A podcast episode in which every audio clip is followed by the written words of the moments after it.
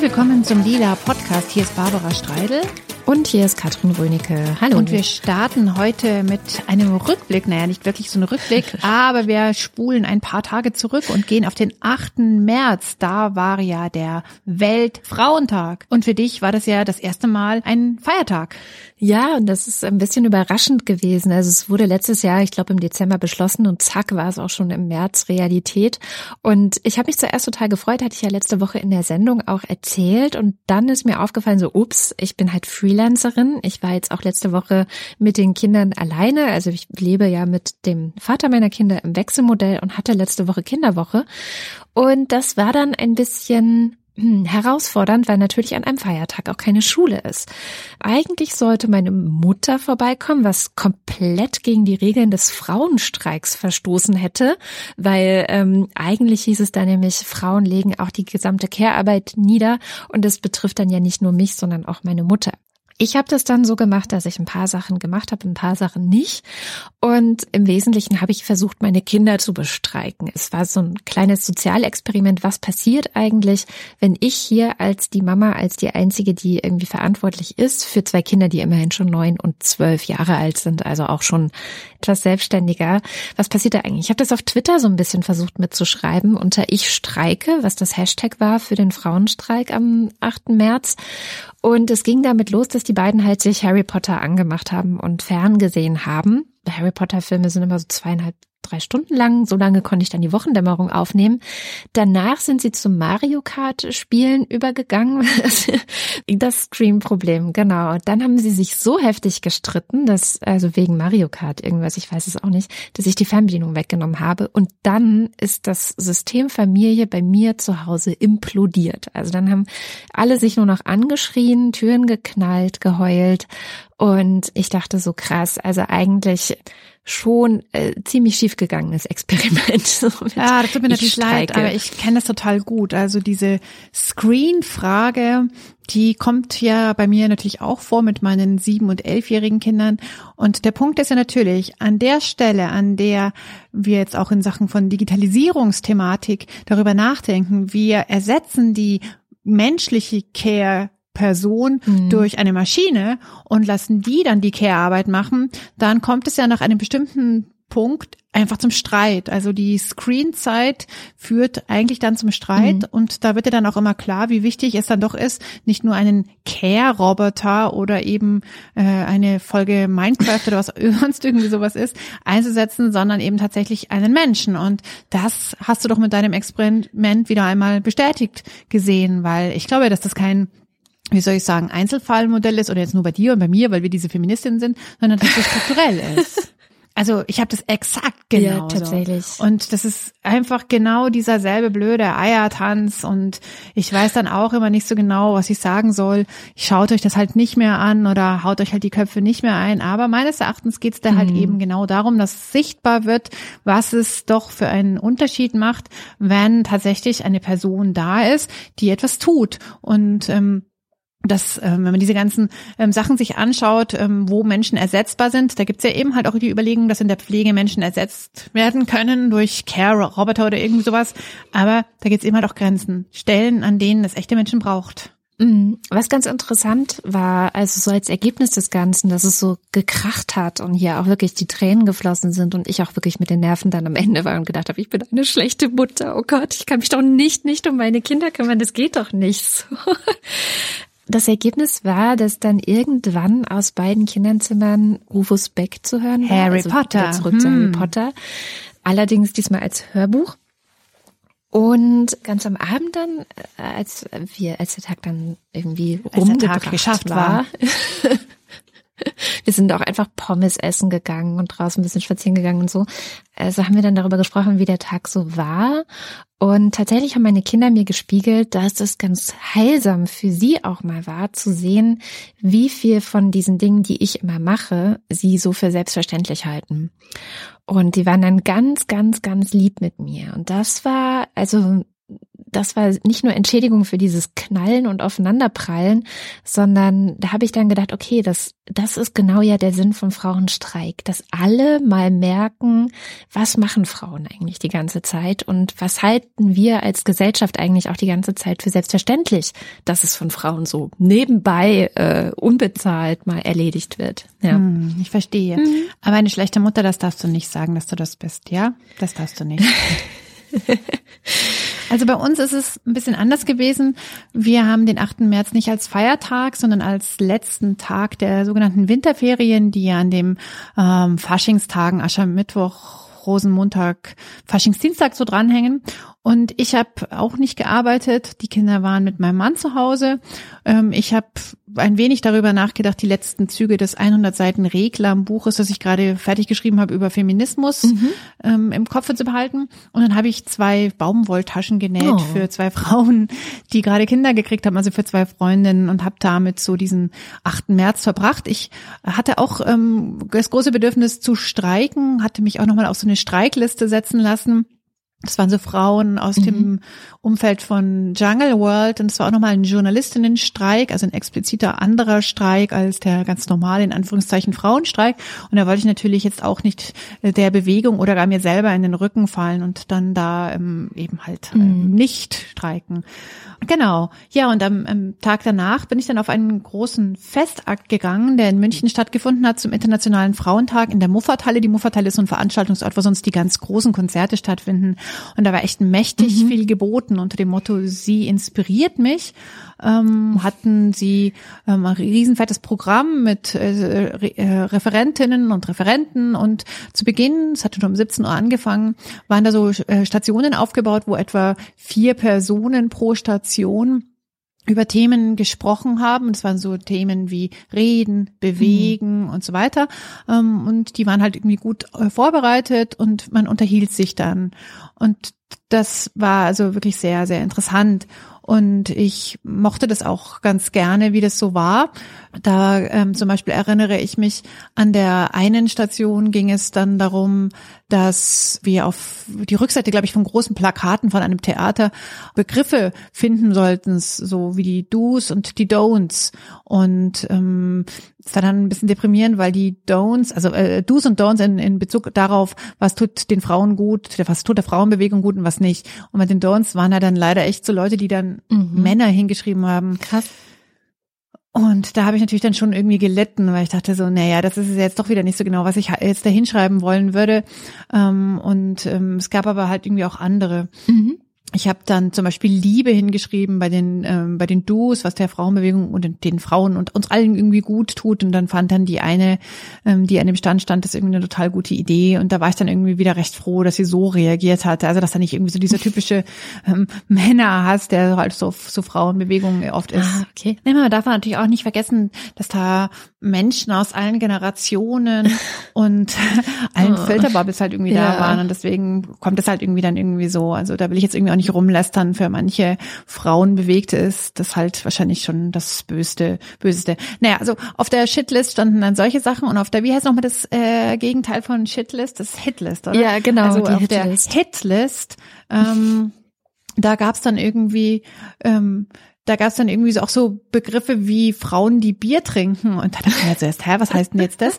Und habe dann die an dem in dieser Station stand gefragt, was hat es zu bedeuten? Und hat die gemeint, ja, sie mhm. wäre letztens aus gewesen in einer Bar und da hätte ihr jemand K.O.-Tropfen in, äh, ins Glas getan. Und das ähm, war natürlich schrecklich, aber es gab eben andere Frauen, die dort auch in dieser Bar waren und die haben ihr dann ähm, ja geholfen und es waren halt Frauen, die Bier trinken und deswegen kam mhm. das irgendwie zu Krass. zustande. Genau. Was ist das für ein Grund aufzuschreiben, Frauen, die Bier trinken? Kommt man jetzt ja, auch nicht drauf, dass ja, das der man, Grund dafür ist. Genau, man oh kommt da halt natürlich überhaupt nicht drauf, genau. Mhm. Naja, genau, deswegen war ich dann froh, irgendwie da geredet zu haben. Also dieses ganze, diese ganzen Stationen, das war irgendwie extrem partizipativ und das fand ich auch sehr toll. Ähm, gecoacht und mit ähm, unterstützt hatte das auch eine, die bei uns schon hier im Lila Podcast gewesen ist, Stefanie Beckmann, und die hat da echt wirklich eine sehr, sehr gute Arbeit äh, geleistet. Also zum Beispiel eine Station war auch ähm, mit Julia Leckel, die hatten wir auch hier schon im Lila Podcast, da ging es irgendwie um Reden und halt um Austauschen. Und das ist ja auf so Konferenzen irgendwie so extrem wichtig, dass man ganz viel miteinander redet. Also sich nicht nur Vorträge anhört und dann da vielleicht eine Publikumsfrage noch dazu, sondern dass man halt irgendwie auch mit Einzelnen in kleineren Gruppen redet. Das ist da echt extrem gelungen gewesen. Eine Station fand ich auch noch irre. Und zwar hatte, mhm. ging es darum, dass man so in die, in die Identität von anderen Personen reinschlüpft. Also da war dann irgendwie eine Frau, sagen wir mal so mittleren Alters, äh, also offensichtlich als Frau erkennbar. Und die hat dann äh, vorgelesen, ich bin 85, ich bin ein ähm, Mann, der seit 50 Jahren sich in der Schwulenbewegung engagiert. Das ist natürlich dann irgendwie relativ bizarr, sowas zu sehen und ähm, zu erkennen. Ähm, das äh, ist natürlich jetzt nicht sie, die spricht, Stimmt, genau, aber es macht halt was, dieses Spiel mit den Identitäten und das fand ich irgendwie extrem super, dass sie das irgendwie auch nochmal gemacht wow, haben. Das klingt echt krass. Naja, also ja. das ging dann irgendwie so dahin. Danach kamen noch irgendwie Reden von allen möglichen interessanten Personen und dann gab's noch Live-Musik und äh, DJs und alles. Also für mich war das das erste Mal, dass ich zum Internationalen Frauentag auf echt so einem riesen Mega-Event war und das war natürlich auch sehr beeindruckend zu sehen, dass es sowas jetzt gibt und was da irgendwie alles auf die Beine gestellt werden kann. Also es hat mich schon mhm. irgendwie bewegt. Ich war jetzt, also Frauentag kenne ich auch eher so, man wird eingeladen zu einer Diskussionsrunde von der Uni oder sowas oder man geht auf die Demo oder solche Dinge. Ich war aber dieses Jahr anlässlich dieses 100 Jahre Frauenwahlrechts zum ersten Mal auf so großen Veranstaltungen. Also hier in Berlin hatte zum Beispiel die Deutsche Parlamentarische Gesellschaft eingeladen und dann hat Esther Schweins die Rede von Maria Juchatz äh, gehalten, die die erste Rede 1919 im, im Deutschen Parlament also die erste Rede einer Frau. Und das war so ein bisschen so ähnlich. Also da war auch die Ninja, da war Christina Lunz vom Center for Feminist Foreign Policy.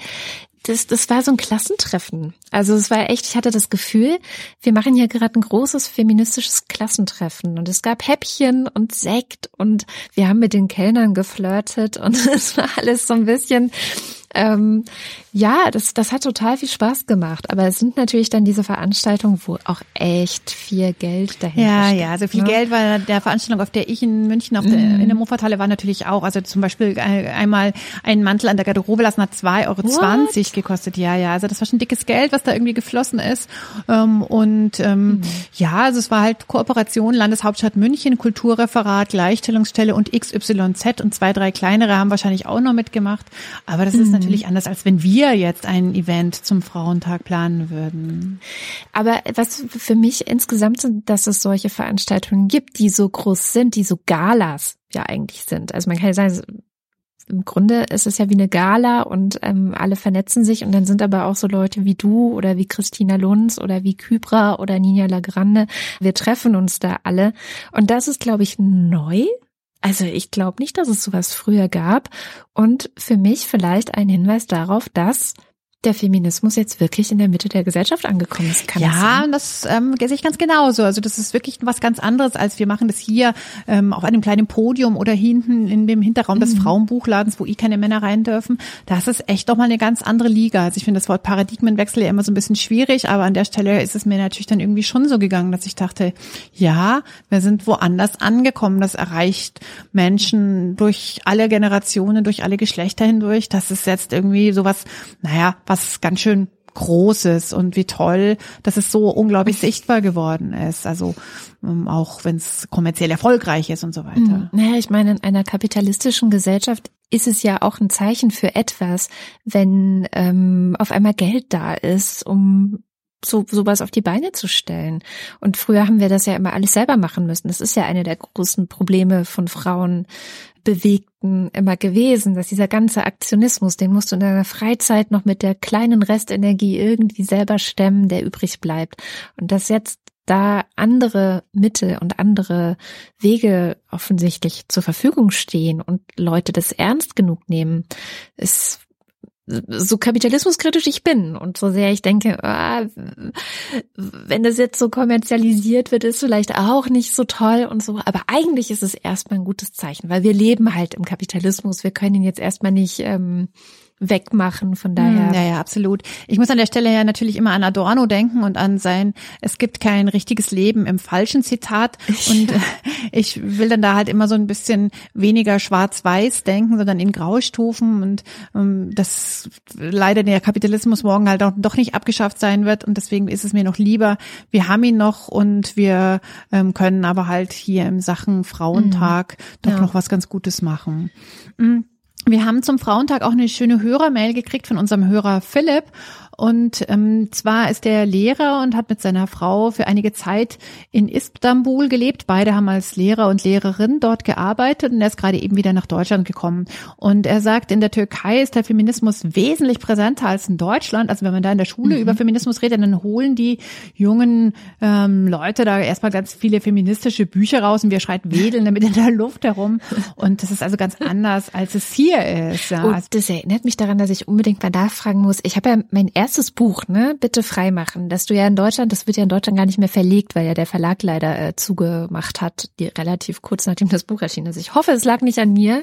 Ähm Aber tatsächlich hatte ein türkischer Verlag, so ein kleiner türkischer äh, Verlag, die Rechte gekauft und die bringen ganz viele solche Literatur raus. Also so kämpferische, feministische, diverse, queere äh, Autorinnen aus der ganzen Welt übersetzen die und äh, bringen das da unters Volk. Und ich frage, also das Problem ist ja in der Türkei, werden ja gerade auch solche Bewegungen unterdrückt. Also gerade auch jetzt am 8. März sind zumindest die Bilder, die bei mir angekommen sind über die sozialen Medien, äh, solche gewesen und oder auch Berichte äh, aus Istanbul, dass dieser Marsch der Frauen, der dort stattgefunden hat, ja auch gewaltsam unterdrückt wurde.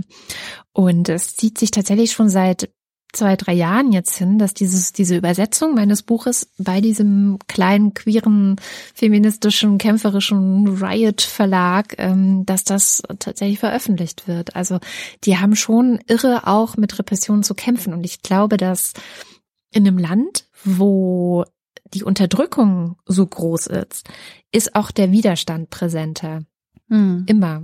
Ja, ja, hast du recht. Aber ja, erzähl ja. weiter von Philips Mail. Genau. Also Philipp, wenn du uns zuhörst, dann wäre es total super, wenn du uns noch schreiben könntest, welche Bücher denn die Jungen in den Schulen immer rausholen. Also keine Ahnung, die werden halt auch irgendwie ein, weiß ich nicht, wie Alpha-Mädchen auf Türkisch haben. Also nicht natürlich die Übersetzung, sondern ein ureigenes Buch. Und ich fände es sehr spannend, ähm, herauszufinden, welche Bücher denn dort gelesen sind und was dann da die Autoren und Autorinnen sind. Keine Ahnung, vielleicht lesen sie auch Margarete Stokowski auf Türkisch. Das weiß ich nicht.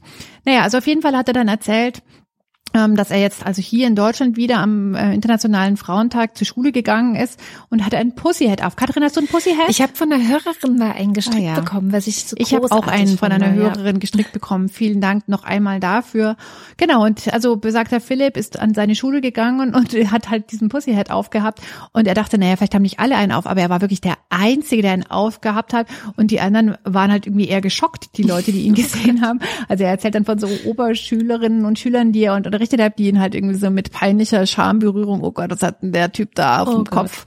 Ja, ja, und er hat uns auch noch ein Foto geschickt, sieht aber sehr nett aus, also halt einfach so ein dunkler Anzug und eben halt der Kopf mit dem Pussy, dem rosanen, das ist halt schon sehr, sehr, sehr verrückt, dass er das gemacht hat und ich finde es aber auch wahnsinnig super, dass er das gemacht hat und dass er halt damit darauf hingewiesen hat und er sagt halt auch, er redet jetzt nicht nur am Weltfrauentag über Feminismus, ähm, sondern das macht er immer mal wieder, aber es ist natürlich ein super Statement, dass er das halt jetzt an dem mhm. Tag so gemacht hat und ähm, ja, also ähm, er hat äh, dann auch noch geschrieben, er hat ähnliche Reaktionen ähm, beim auf dem Heimweg ähm, erlebt, als er halt mit dem Radl nach Hause gefahren ist, dass halt irgendwie quasi, ich will jetzt nicht sagen, die, äh, die Leute im Auto gleich an den Baum gefahren sind, aber sie waren halt irgendwie platt und so. Also es ist irgendwie ganz schön krass, dass das so ist. Ja, naja, und dann hat er noch gesagt, er hat bei einer, auf dem, auf dem Rückweg bei einem Imbiss angehalten von einer äh, türkisch-deutschen Familie, die dann gemeint haben, ja, also sie würden sich total wünschen, dass die Frauen doch in Deutschland irgendwie mehr mhm. sichtbarer sein würden und irgendwie mehr äh, so Aktionen machen würden und mehr tun würden und so weiter. Und das würde irgendwie halt alles nicht mehr funktionieren. Und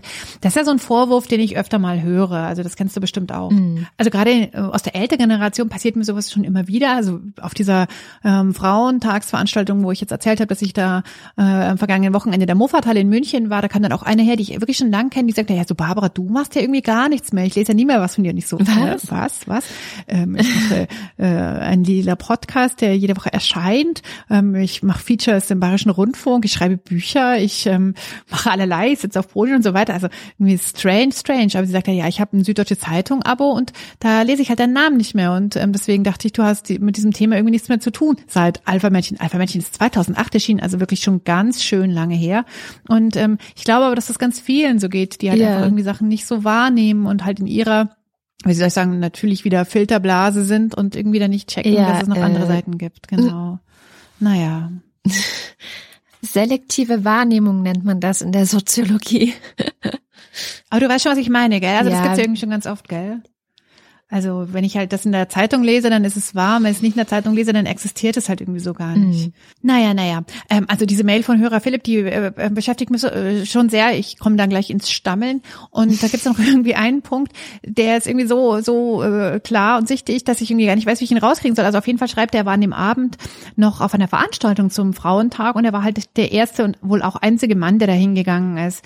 Und ähm, das ähm, fiel natürlich irgendwie auch auf und da war eine Referentin, die hat dann ähm, ähm halt auf der Bühne stehen ähm, ähm, total sich auf ihn bezogen. Also wenn wir endlich ein Paritätsgesetz bekommen, ist es die Frage, ob es vor dem Bundesverfassungsgericht Bestand hat, weil immerhin sind die meisten Richter Männer. Naja, und dann sagt sie halt Entschuldigung und dieses Entschuldigung, das war halt an ihn gerichtet, weil er halt der einzige Mann war und er quasi stellvertretend für alle Männer angesprochen wurde. Und ich fand es also, es hat so viel irgendwie so in mir ähm, klar gemacht, wie schwierig irgendwie so diese diese diese Sache ist, ja. Mhm. Ja, das stimmt natürlich, aber es ist halt irgendwie auch sehr krass, weil irgendwie, als ich eben in dieser äh, äh, auf der Veranstaltung in der Muffathalle war, da gab es dann irgendwie neben allerlei anderen Referentinnen auch einen Referentinnen. Mhm. Das war Julian Dörr, der hat jetzt seit ganz kurzem in der Süddeutschen Zeitung eine Kolumne namens Mansplaining und da geht es halt um Feminismus. Und das Krasse ist halt, natürlich waren dann neben mir im Publikum Frauen gestanden, die halt gemurrt haben, ah, was sollen wir jetzt jetzt von dem Mann Feminismus erklären lassen? ist ja total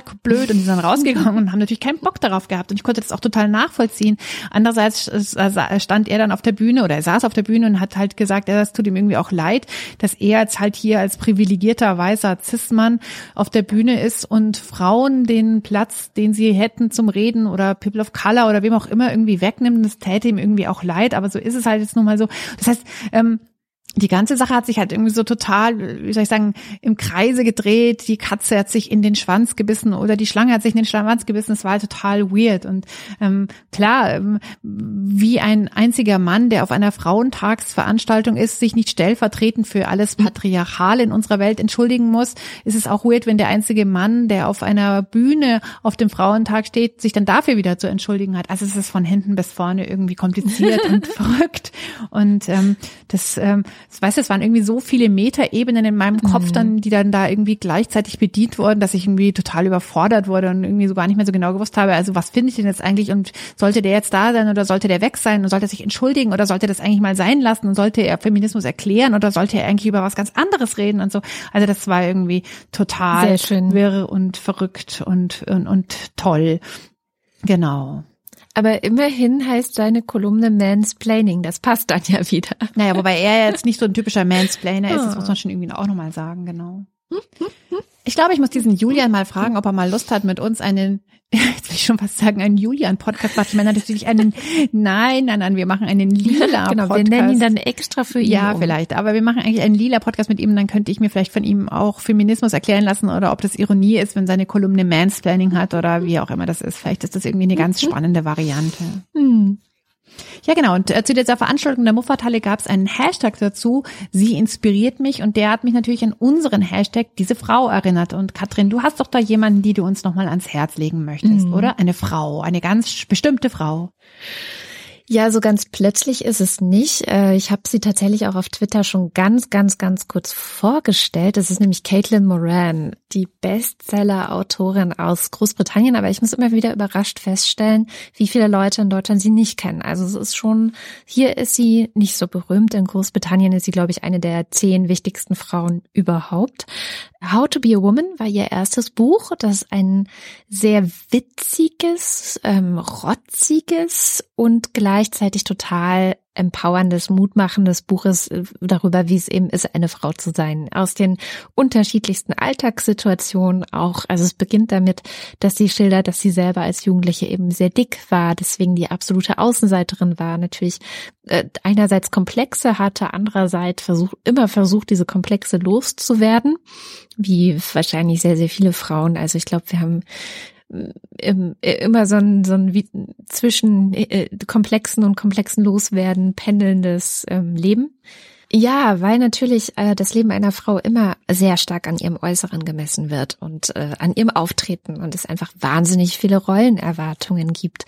Und genau diese Sachen hat sie eben aufgeschrieben, aber auch immer mit dazu geschrieben, wie man es eigentlich schaffen kann, diese Erwartungen auch ein Stück weit zu brechen, beziehungsweise zu drehen. Also als, als, Frau so selbstbewusst aufzutreten, dass man sie dreht. Zum Beispiel eine Stelle, die mir aus ihrem ersten Buch sehr schön in Erinnerung geblieben ist, ist, wo sie beschreibt, dass sie naja, so als junges Mädchen bei Dates immer Angst hatte, sie müsste sich jetzt überall rasieren, weil das ja auch einfach, man macht das jetzt so. Also die moderne Frau von heute rasiert sich nicht nur die Beine und die Achseln, sondern natürlich auch unten rum. Und da ist sie, dass sie sagt, nö, ne? Also ich lasse mir da so ein richtig schönes Biberfell stehen. Und wenn ich mir mal an einem Tag was Gutes tun will, Stichwort Wellness, dann äh, massiere ich den Busch so richtig schön mit Spülung ein damit er auch ganz weich und fluffig ist. So. Also so geht sie an die Sache ran und so geht sie eigentlich an alle Sachen ran. Was könnte ich eigentlich tun, damit es mir gut geht und damit ich entspannt bin? Und Caitlin habe ich tatsächlich also auch mal die Ehre gehabt, persönlich kennenzulernen. Ich habe für die Frankfurter Allgemeine Sonntagszeitung ein Interview mit ihr geführt in London. Und das war 2015 und äh, mittlerweile ist es so lange her, dass ich auch offener darüber reden kann. Aber 2015, genau zu dieser Zeit, als ich in London war, steckte ich eigentlich gerade mitten in einer Depression. Also so richtig, jetzt nicht nur so, hm, ähm, mir ging es da gerade nicht so gut und ich war ein bisschen traurig, ne, so, sondern es gibt ja auch das schöne Hashtag auf Twitter, not just sad. Und da ging es mir eigentlich richtig scheiße, aber natürlich habe ich mir die Gelegenheit nicht entgehen lassen, Caitlin Moran zu treffen. Wir haben äh, uns bei ihr zu Hause verabredet gehabt. Die wohnt in so einem großen Haus. Sie hat die Tür aufgemacht, hat mich erstmal in den Arm genommen, was daran lag, dass ich mich in London hilflos verfahren und verfranst hatte und ihr dann so ganz panische Nachrichten geschrieben hat, so, äh, ich bin in die falsche Richtung gefahren mit dem falschen Bus und ach scheiße, und jetzt komme ich 20 Minuten später und, und sie nur so, ja, kein Problem, du Arme und äh, hat mich total beruhigt und wie gesagt erstmal in den Arm genommen und gedrückt, als sie mich gesehen hat, wo sie mich vorher noch nie gesehen hat. Und diese Herzlichkeit und diese Wärme und dieses alle menschlichen Wesen sind toll. Das, das war so aufbauend. Ich bin in dieses Haus reingekommen, am Wohnzimmer vorbei, wo gerade die Simpsons liefen, was auch so ungefähr meine Lieblingsserie war, ähm, als ich Jugendliche war. Also zwischen 13 und 23 habe ich eigentlich alles Simpsons-Folgen, die irgendwie im Fernsehen liefen, geguckt und kann auch bis heute teilweise Stücke mitreden und so. Also da liefen die Simpsons, dann sind wir am Klavier vorbeigelaufen. Dort stand die Beatles Complete Collection fürs Klavier. Die hatte ich als Jugendliche auch und habe daraus gespielt. Also ich habe mich sofort zu Hause gefühlt und dann hat sie mir einen Tee gekocht. Wir sind rausgegangen in den Garten und sie hat mir eine Zigarette gedreht. Damals habe ich noch geraucht, weil ich nämlich auch meine Zigaretten vergessen hatte. Also es war so ein ganz furchtbarer Tag eigentlich. Und dann haben wir geredet und über Feminismus geredet, ähm, über solche Sachen, die wie wir ja auch immer wieder haben. Ne? Wie ist es, wenn du als Feministin öffentlich auftrittst und dann kommen andere Feministinnen und sagen, du bist aber eine schlechte Feministin und du hast das und das nicht bedacht und deswegen darfst du jetzt nicht reden und so. Diese Dinge hat sie halt auch erlebt, ähm, zum Beispiel im Zusammenhang auch mit Lina Dunham Lina Dunham hat ja diese Serie gemacht, Girls, und hat da wahnsinnig viel Kritik abbekommen, dass keine schwarze Frau drin vorkommt. Und dann hat Caitlin einfach nur gesagt, na ja, es kommt keine schwarze Frau drin vor, weil Lina Dunham ihre eigene Geschichte erzählt und einfach erzählt, wie kaputt weiße Frauen auch manchmal sind, so, ja, oder was für kaputte Gedanken sie haben und was, wo wir vorhin schon bei Komplexen waren, was für Komplexe sie auch manchmal haben. Es ist einfach eine Geschichte über weiße Frauen. Da muss dann vielleicht auch mal jetzt an der Stelle nicht immer die schwarze Frau vorkommen, wohingegen es total wichtig ist, schwarze Frauen sichtbar zu machen. Und diese ganzen Sachen haben wir besprochen und ich weiß einfach, ich bin da raus und hatte wieder ein Gefühl für, ja, wie nenne ich das? Ähm, eine Vision für meinen Feminismus, für mich selbst, für wie will ich leben, wie will ich arbeiten, wie will ich mit anderen Menschen umgehen, wie möchte ich meinen Feminismus leben, diese ganzen Sachen. Und es war, ja, es ist jetzt nicht so, dass es mir sofort wieder gut ging oder so, aber es ist etwas, was mich seit diesem Tag im September 2015 immer wieder aufbaut in den Momenten, wo ich mich frage, will ich das noch? Und äh, ich gebe es ganz offen zu, manchmal gibt es schon so Momente, wo ich denke, ah, vielleicht ist das mit dem Feminismus auch einfach zu anstrengend, ja. Also vielleicht, vielleicht ist ja auch mal dieses Pick Your Battles, also such dir aus, welche Kämpfe du führst. Vielleicht ist der Kampf es nicht mehr und so. Und weil es eben manchmal so viel komischen Gegenwind auch gibt und so viel entmutigende Momente. Und dann denke ich an Caitlin und dann ist es eigentlich auch schnell wieder gut. Also Caitlin Moran ist diese Frau für mich. Also ist echt absolut diese Frau für mich, deren weitere Bücher. Ich könnte jetzt noch drei Stunden über sie reden, aber ähm, sie hat danach noch zwei Bücher geschrieben, die Romane sind, die aber auch sehr viele autobiografische Elemente beinhalten und dann aber auch viel Fantasie und so. Und jedes dieser beiden Bücher, nachdem ich die gelesen habe, hat etwas in meinem Leben radikal verändert und hat sofort was mit mir gemacht und hat mich etwas in einer anderen Perspektive sehen lassen. Also es ist so, ja, wunder, wunderbare Frau. Ah. Ähm, kann ich nur empfehlen, sich ja, mit ihr auseinanderzusetzen. Das ist eine wunderschöne Annäherung und Empfehlung, ähm, Endorsement von Caitlin Moran. Ich wollte noch die äh, US-amerikanische Journalistin Andy Seisler empfehlen, die an der Stelle dazu gepasst, also passend gesagt hat, von wegen ist es äh, richtig, was man tut oder nicht tut. Nicht alles, was eine Feministin tut, ist eine feministische Tat. Mhm. Und das finde ich ganz super. Weil diese ganzen diese ganzen ähm, ähm, Positionierungsgespräche, die man führt. Also ich bin jetzt hier und eine Cis-Frau und weiß und aus München und heterosexuell und auch noch und X und Y, dass man mit so wahnsinnig viel Kram beschäftigt, dass man die eigene Message ja irgendwie dann gar nicht mehr sagen mhm. kann.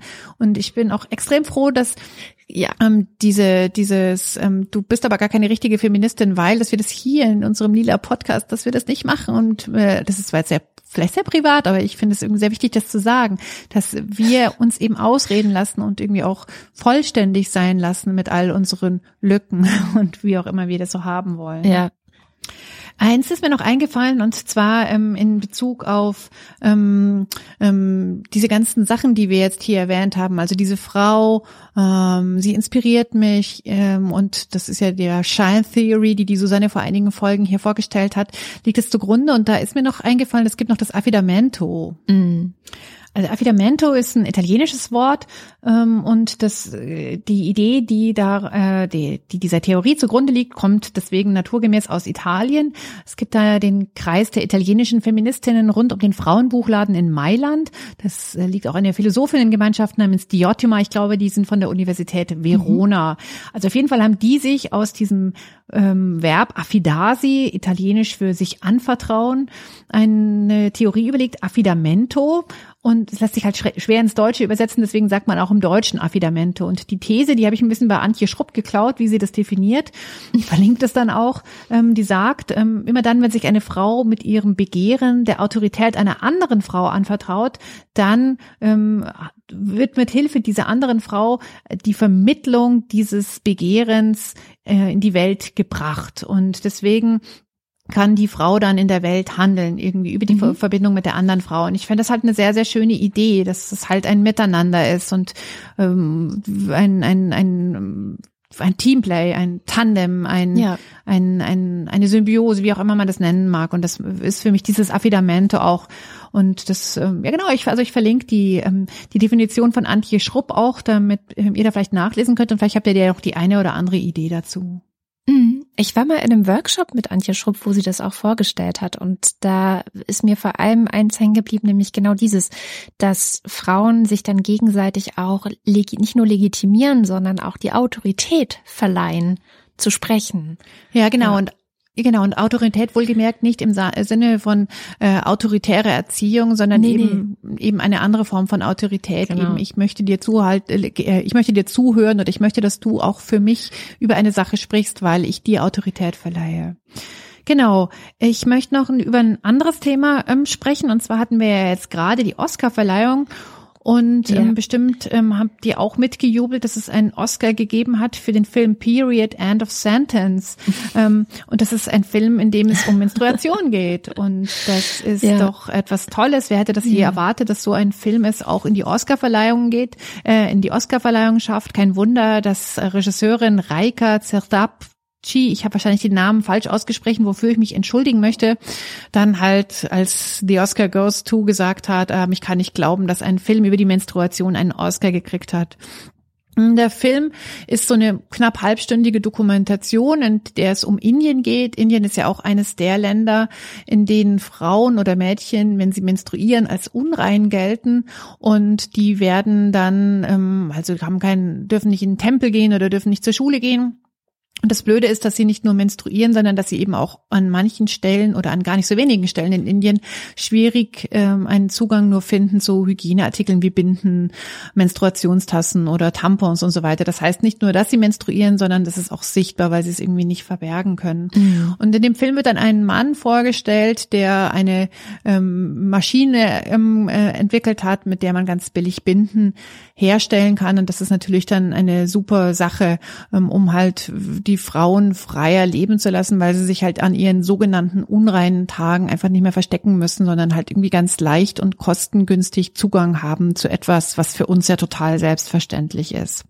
Ähm, falls ihr euch jetzt gedacht habt, ah, es wäre doch eine super Idee, wenn ihr mal im Lila Podcast über Menstruation sprechen würdet, äh, das haben wir schon getan. Ja, hast du. Und das verlinke genau. ich jetzt auch ähm, in den Show Notes und möchte euch nochmal darauf hinweisen, wenn ihr irgendein Thema sucht bei uns hier auf der Lila Podcast Seite, über das wir vielleicht schon mal ähm, gesprochen haben, ähm, dann nehmt doch einfach unsere Suchfunktion her. Das ist eine Volltextsuche und da gibt's eigentlich zu den meisten ähm, Wörtern wie Menstruation oder Schwangerschaftsabbruch oder so weiter, findet man da eigentlich immer schon irgendetwas.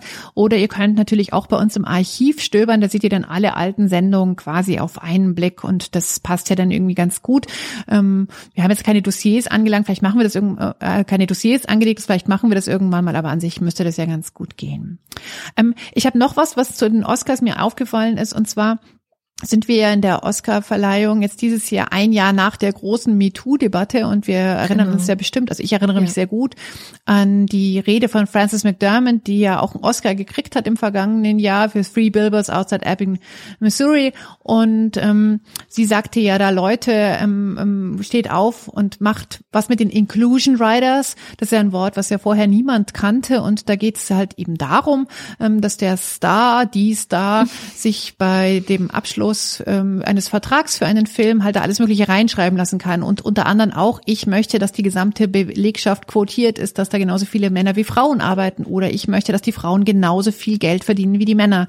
Und dass diese Inclusion Riders halt eigentlich das, ähm, wie soll ich sagen, ähm, die Möglichkeit sind, ähm, um halt da wirklich was zu verändern. Naja, also das war letztes Jahr und in diesem Jahr so als auch ein Text in der Zeit, den ich verlinke, ähm, ist die das Thema Frau bei den Oscars jetzt irgendwie nicht so eine richtig wichtige Sache gewesen. Auch bei bester Film, beste Regie war keine Frau nominiert. Dafür gab es jede Menge Black Power. Das heißt, ähm, wir bleiben äh, hoffnungsvoll, dass das Thema nicht weg ist, sondern dass es wiederkommt. Genau.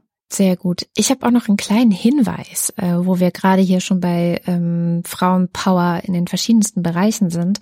Wir haben eine Mail bekommen mit dem Hinweis auf eine Kampagne, eine europaweite Kampagne, die heißt Sisters of Europe. Und Sisters, of Europe ist eine erstmal Internetseite momentan, in der ähm, Frauen, 17 Frauen aus ganz Europa in Interviews vorgestellt werden. Also diese Seite ist tatsächlich auch vergangene Woche ein oder zwei Tage vor dem Internationalen Frauentag online gegangen. Es gab hier in Berlin ähm, ein großes Happening-Event. Ähm, sie nennen das Agoras. Ähm, bei diesen Agoras, man kennt das aus der griechischen Philosophie wollen sie Frauen und Menschen dazu bringen, zu diskutieren über Frauen in Europa, über Feminismus in Europa, aber auch um ganz, ganz konkrete Vorschläge. Was sollte das Europäische Parlament in Bezug auf Frauenrechte, ja, in allen Ländern Europas eigentlich vielleicht mal vorantreiben? Ähm, und diese Sisters of Europe findet man auf sistersofeurope.com. Ähm, wir verlinken euch das natürlich in den Show Notes und ganz explizit der Aufruf. Erstens, natürlich könnt ihr das teilen. Also diese 17 Frauen, die da vorgestellt werden, unter anderem Greta Thunberg, die ja gerade sehr ähm, erfolgreich da mitmischt, dass in Sachen Klimawandel mal ein bisschen Aufmerksamkeit ähm, generiert wird. Die ist dabei, es sind noch 16 andere tolle, tolle Frauen dabei, teilt diese Frauen, also zeigt anderen Menschen, diese Frauen gibt es, die machen tolle Sachen für Europa.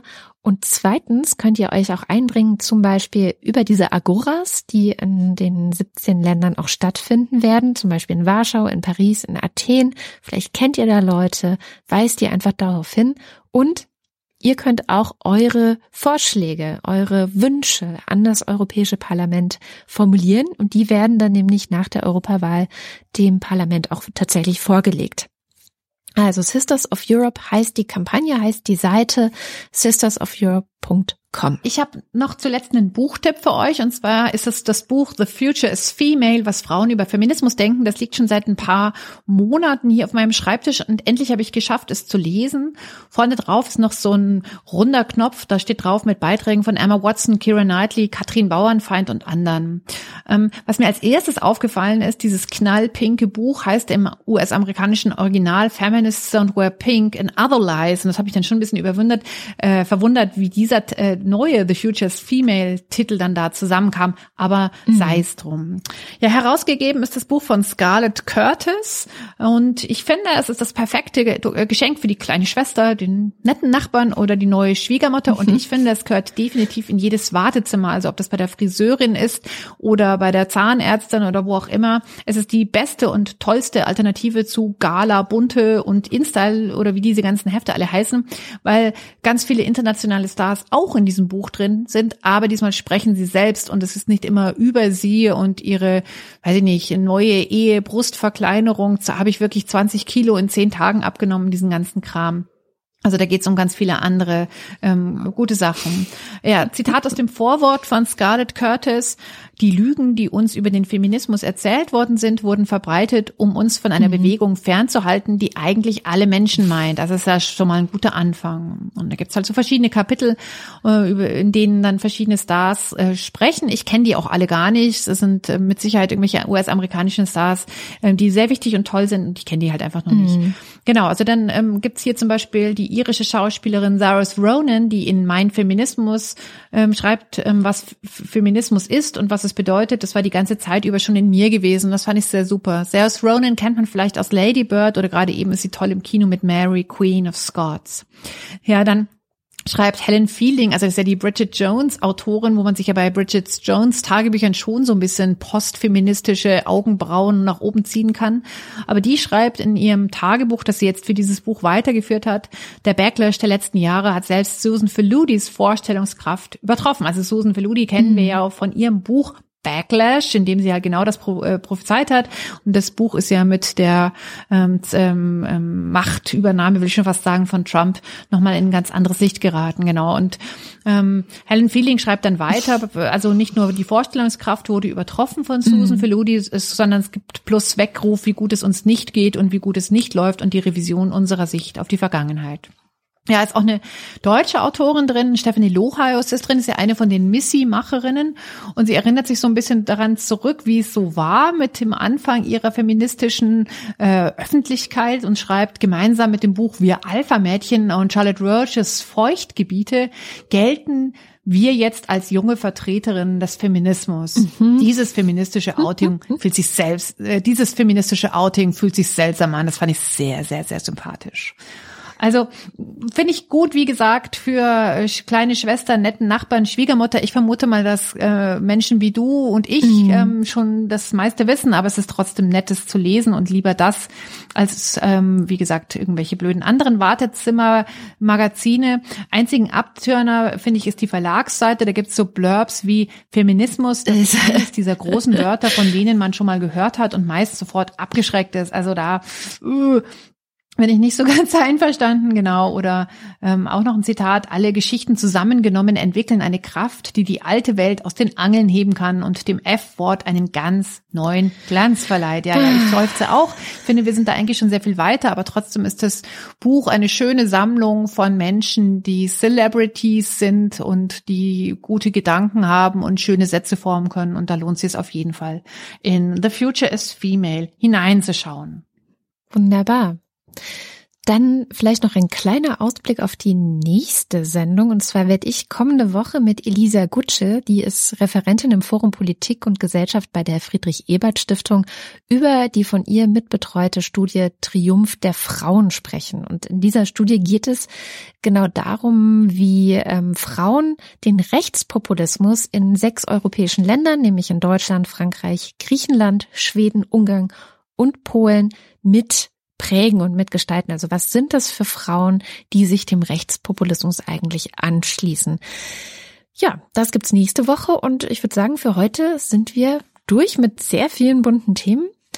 Ja, ganz genau. Zuletzt habe ich noch eine kleine Stellenausschreibung hier zu verkünden. Und zwar suchen wir für den Lila Podcast einen Menschen, der oder die Lust hat, uns in Sachen Audio Producing zu unterstützen. Wenn das was für dich ist, dann schreib uns eine E-Mail at post at lila-podcast.de und alles weitere klären wir dann einfach persönlich. Und ja, das war's. Vielen Dank. Wir freuen uns, wenn ihr uns weiter und unterstützt uns Spenden zukommen lasst oder Kommentare, wenn ihr Fragen habt oder Themen sucht oder Themen findet, ähm, meldet euch sehr gerne bei uns. Wir freuen uns über all das. Den Lila Podcast könnt ihr ja auf Twitter, auf iTunes und überall anders Leuten empfehlen. Ja, das war's in dieser Woche. Vielen Dank, sagt Barbara Streidel. Und sagt auch Katrin Rönecke. Bis nächste Woche. Tschüss.